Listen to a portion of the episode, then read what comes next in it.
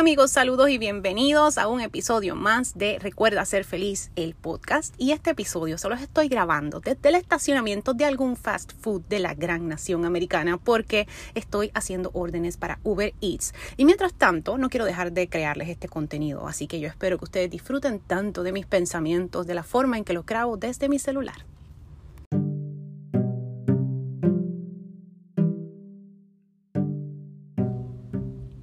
En este segmento les hablo un poquito de las razones por las cuales estoy justificando mi decisión o mi dejadez de hacer ejercicio y de correr. Yo sé que esto les pasa a muchos, así que presten atención y luego, si pueden, me buscan en Instagram at Maida con Y y me dicen si les pasa lo mismo.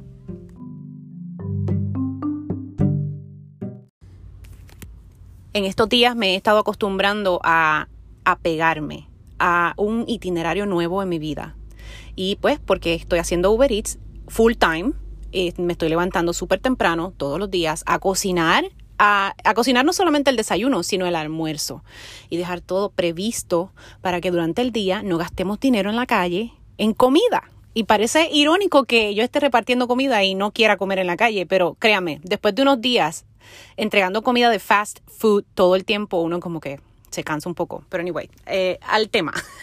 Lo que les quiero decir con esto es que estoy pasando por un proceso de adaptación que es muy válido, que es real, que me imagino yo, no sé ustedes, ¿verdad? Déjenme saber, que le pasa a mucha gente cuando la vida se les vuelca patas arriba. Y esto justamente es lo que hizo esta pandemia.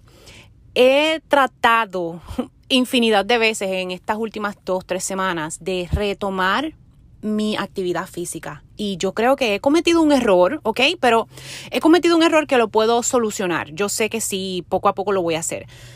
He dejado a un lado como prioridad hacer ejercicios y esto me duele, me pesa, porque a mí correr me llena, es una terapia, es algo que yo hago que me ayuda a concentrarme, a, a, tener nuevas ideas, me ayuda a sentirme mejor, pero a la misma vez, después de trabajar 6, 7, a veces hasta 8, 9 horas todo el día en la calle guiando en la misma posición, llego a mi casa muerta de cansada. Entonces, cuando llego a mi casa, tengo otras situaciones que trabajar. Tengo que llegar, lavar las mascarillas. Amigos, esta situación de las mascarillas es un hábito que me ha costado tanto trabajo.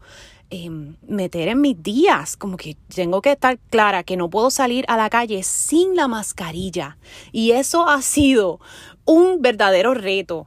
Anyways, aparte de las mascarillas, tengo que llegar a lavar la ropa, a atender a mis nenes, a jugar con ellos, a hablar con ellos, a ver cómo se sienten, a ver qué les hace falta, eh, qué quisieran hacer. Entonces, no nada más tengo que poner en prioridad mis asuntos y, por ejemplo, hacer ejercicio, sino que tengo que ver, descubrir en qué momento del día yo voy a dedicarme a hacer ejercicios. Porque honestamente, después de pasar todo el día trabajando, llego exhausta. Yo sé que muchos de ustedes tienen trabajos igualmente o peor que, el mío, ¿verdad? en cuanto a la presión física que tienen que hacer en sus trabajos, pero pues para mí todo esto es nuevo. Entonces he estado intentando con la mejor de las intenciones eh, retomar esa actividad física. Entonces algo que me ha ayudado muchísimo es escuchar libros. Dentro del carro, mientras yo estoy guiando, yo escucho libros. No, no me pongo a escuchar programas de radio ni noticias porque he descubierto que me hacen daño realmente. Entonces, eh, lo que hago es que escucho libros y estoy escuchando ahora mismo un libro que se llama 26 maratones, escrito por Meb Keflezighi. Meb Keflezighi, algo así, es como se pronuncia, no estoy muy segura, pero es básicamente él está contándome la historia de las veces que ha corrido maratones, cómo él se ha sentido, eh, cómo él ha entrenado y de alguna manera escuchar historias como esta me motivan a volver a correr. Ya yo pasé por la experiencia del maratón de una manera bastante... Em, digamos que original. En mi primer maratón fue en Disney, pero no nada más corrí el maratón. Yo hice el Dopey Challenge. Entonces eso lo hace doblemente especial porque mi cuerpo se sometió a tal presión que yo no creo que yo vuelva a hacer una cosa así, ¿verdad? Digo, a lo mejor sí, yo la pasé muy bien, fue muy divertido y todo, pero fue, fue desgastante físicamente. Fue una de las mejores experiencias deportivas que yo he tenido en mi vida. Y digo deportivas queriendo decir recreativas, porque en realidad este maratón, estas carreras en Disney y en todas estas carreras que son comerciales, son eventos que no son competitivos, son de participación. Y eso me encanta, porque yo quizá no soy una persona muy competitiva, pero sí me gusta estar en comunidad y estar con la gente. Y justamente esta pandemia me ha quitado esa posibilidad de estar en comunidad con la gente. Y es algo que me duele mucho, me afecta mucho a mi, mi, mi forma de vivir, me afecta mi estado de ánimo. Y honestamente estoy haciendo lo mejor que puedo con este asunto. Entonces, otra cosa que, que, me está afectando mucho y me está quitando la motivación para hacer ejercicio, que no debería ser, están cancelándome todos mis eventos. Todos los eventos deportivos a los que yo estaba inscrita antes de la pandemia me los están cancelando, obviamente, por la cantidad de números de casos nuevos de COVID que hay en la Florida. Y esto me pone tan triste porque cuando uno cree que las cosas van mejorando, que empiezan a abrir los negocios, todo entonces empieza a empeorar y ya uno no sabe ni siquiera qué es lo bien, qué, qué es lo bueno que yo debo hacer? ¿Qué es, ¿Qué es lo mejor que debo hacer? Abrieron el gimnasio en donde yo vivo, sí, pero es saludable ir al gimnasio, es la mejor alternativa que yo debo tomar para, pues para hacer ejercicio, ir al gimnasio y arriesgarme a enfermarme en el gimnasio o quizá enfermar a otros, porque honestamente yo no sé. Repartiendo comida yo veo tanta gente. Estoy en contacto con tanta gente que yo lo único que hago es pedirle a Dios que me cuide, que me proteja y que sea lo que Dios quiera, porque no, no podemos hacer mucho más. Y aquí en la Florida, que es donde nosotros vivimos, yo noto una falta de conciencia de tener cuidado unos con otros. Y sí, abrimos las cosas y podemos ir a janguear y podemos ir a comer, pero la gente no tiene cuidado, no guarda distancia. Entonces, imagínense, imagínense un evento deportivo con miles y miles de corredores, ¿cómo vamos a guardar distancia? ¿Cómo vamos a trabajar esta situación? Entonces, yo creo que para el próximo evento que yo tengo en Disney, by the way, que es el Wine and Dine, eh, yo me inscribí antes de esta pandemia para correr el 5K y el 10K, pensando que el domingo yo iba a tener trabajo, pero honestamente ya yo no tengo trabajo los domingos.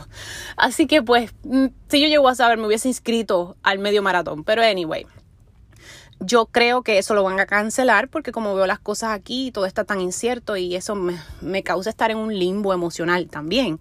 Porque no tengo un motivo, no tengo una, una, una meta concreta. Es decir, tengo un 10K tal fecha. Pues es que honestamente no sé si se va a dar en esa fecha y yo sé que no soy la única. Y entonces ahora mismo, como estamos sin trabajo, hay que darle prioridad a tratar de ganar dinero. Y es bien complicado, amigos, es bien complicado tratar de retomar tu salud mental en medio de este limbo en el que estamos viviendo. Pero lo que sí yo sé es que esto es una segunda oportunidad de empezar de nuevo, de empezar de cero. Así que yo no sé lo que va a ser de mi vida de aquí a unos cuantos meses. Lo que sí sé es que le doy gracias a Dios de tener los recursos, de poder darle servicio a la gente y así ganarme la vida de alguna manera. Y tengo fe de que en algún momento voy a volver a cantar. ¿Qué ustedes creen?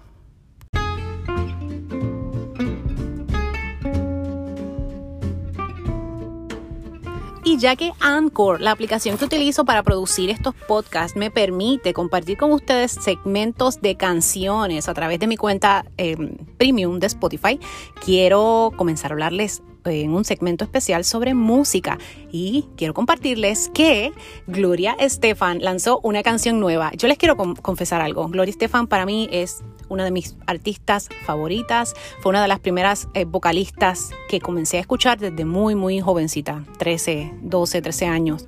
Eh, de hecho, sus cassettes fueron de los primeros que tuve en mi colección de música, así que yo creo que Gloria Estefan marcó eh, positivamente mi vida musical. Y esta canción que se llama Cuando hay amor es relativamente nueva, la lanzó hace algunos días y me encanta porque es una mezcla de música latina con música de Brasil. Es un espectáculo de canción, tienen que escucharla.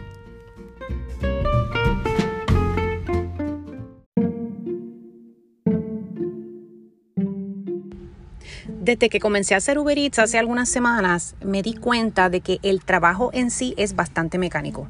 Tienes que ir, buscar la comida al restaurante, después tienes que llevar esa comida al destino B, punto A al punto B. Y básicamente mi fuerte de relaciones públicas, de contacto con la gente, se perdió. Entonces me di a la tarea de encontrar en la aplicación de Uber Eats la forma de comunicarme con el cliente antes de dejarle la comida. Esta herramienta que está disponible para que el chofer le pregunte, no sé, si quiere algún site de, no sé, de alguna salsa, si necesita alguna cosa como un sorbete, una servilleta, lo que sea que necesite preguntarle al cliente antes de llevarme la comida al carro. Esa misma herramienta es la que utilizo para enviarle mensajes positivos antes de comenzar el delivery.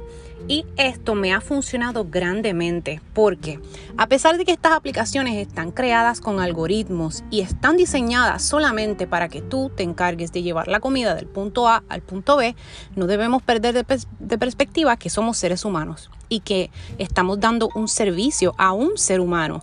Así que no tenemos que necesariamente estar con expectativas gigantes de que esto vaya a cambiar las propinas o que vayamos a hacer un amigo nuevo. No, no, no, nada de eso. Es simplemente darle el toque a ese servicio y que la persona sepa que quien te está llevando la comida es un ser humano, ¿ok? Y que tenemos que ser agradecidos porque el tiempo de ese ser humano que se está tomando en traerte esa comida vale. Entonces, les quiero compartir una frase que es para mí la ganadora. Hasta el momento no he descubierto otras, pero esta frase de la Madre Teresa me parece que es aplicable a todos nosotros y básicamente lo que dice es que cada vez que conozcas a alguien, que estés en contacto con alguien, nunca lo dejes irse si no es más feliz que antes. Dicho esto, estas palabras tan sencillas pero, tan profundas a la vez, podemos concluir de que estos mensajes le pueden cambiar el día a cualquiera pónganlo en práctica.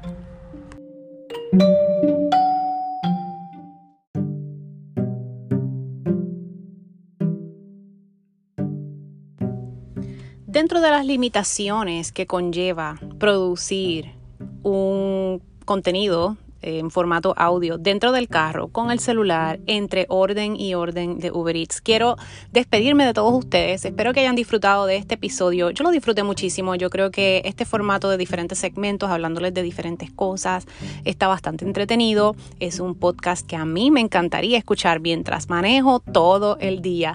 Antes de decirles hasta luego, quiero comentarles una cosa. El positivismo lo podemos llevar presente todo el tiempo, no importa cómo nos sintamos en el día. Y les digo esto porque nunca sabemos a quién vamos a afectar positivamente con un simple gesto, con un detalle. Y la vida está hecha de detalles.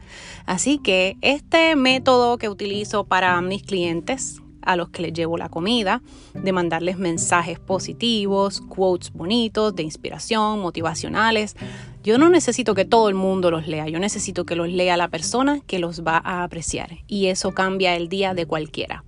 Amigos, esto ha sido todo. Estoy súper contenta de haberlos tenido aquí. Gracias por estar presentes una vez más. Mi nombre es Maida Belén y como siempre les digo al final de cada episodio, recuerda ser feliz. Nos vemos en el próximo.